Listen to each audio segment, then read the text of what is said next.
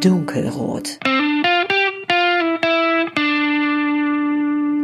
Ich wäre gerne berühmter Autor oder Regisseur mal geworden, ne? Ehrlich? Ja, also ich, ich habe schon so oft irgendwie geträumt und, und irgendwie auch mal sowas hingeskribbelt, ähm, wo ich gern mal irgendwie eine Geschichte zuschreiben würde oder wo ich meine eigene Geschichte, die ich so fantasiert habe, irgendwie gerne verfilmen würde. Ich habe zum Beispiel mal geträumt, dass, ähm, also muss dir vorstellen, ein Riesenboot, ne? Ja. So, ein, so ein riesen, riesen Boot. So, und ähm, das ist gerade fertig gebaut worden und äh, hat seine aller, aller, allererste Fahrt, ja, und soll Ja. quasi äh, ganz weit weg über ein Riesenmeer irgendwie fahren.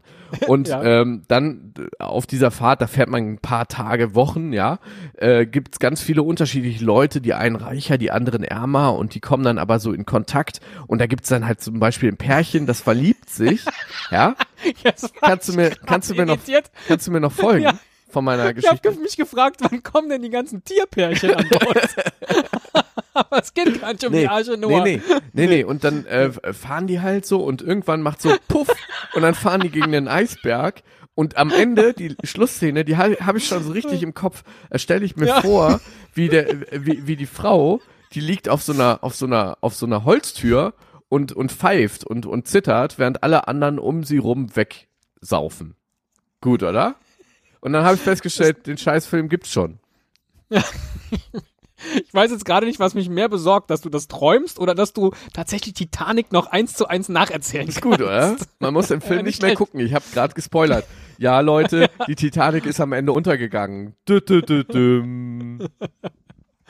Ein ähnliches Problem hatte aber auch Javi Martinez äh, vom FC Bayern, der neuerdings als Kolumnist für das Sokrates-Magazin unterwegs ist und erzählt in äh, seiner ersten Kolumne davon, dass er als Jugendlicher im Alter von 14, 15 Jahren mal eine Geschichte geschrieben hat, äh, quasi ein ganzes Buch und äh, er sagt dann im, in, äh, im Sokrates-Magazin, ob sie es glauben oder nicht, die Handlung entsprach ziemlich genau der Handlung von Die Tribute von Panem, The Hunger Games.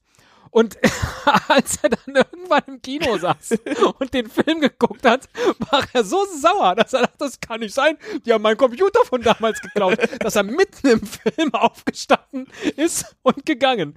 Ich, Also- ich will jetzt ja gar nicht äh, auf diese psychoanalytische Ebene äh, wechseln, aber was sagt das eigentlich über einen 14- bis 15-Jährigen aus, der, der irgendwie ein, anfängt, ein Buch zu schreiben, in dem sich alle möglichen kleinen Jugendlichen töten? Da schon mal drüber einer Ich- nachgedacht?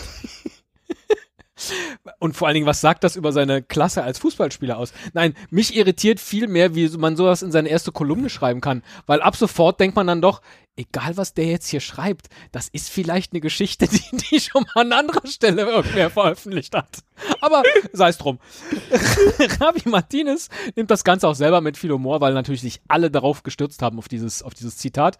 Und äh, twitterte dann ein paar Tage später ein Bild von sich, wo er gerade äh, ein Buch von Ken Follett liest und schreibt drüber, Me reading the book Ken Follett stole from me. Aber gerade wo wir so darüber diskutieren, ich habe noch eine Idee. Stefan, stell dir mal vor, also man hat so einen Typen, ja, der der wird in einer in einer ähm, Krippe geboren und dann wird er älter und stellt sich vor, dass er der Sohn von von Gott ist und dann hat er zwölf Freunde.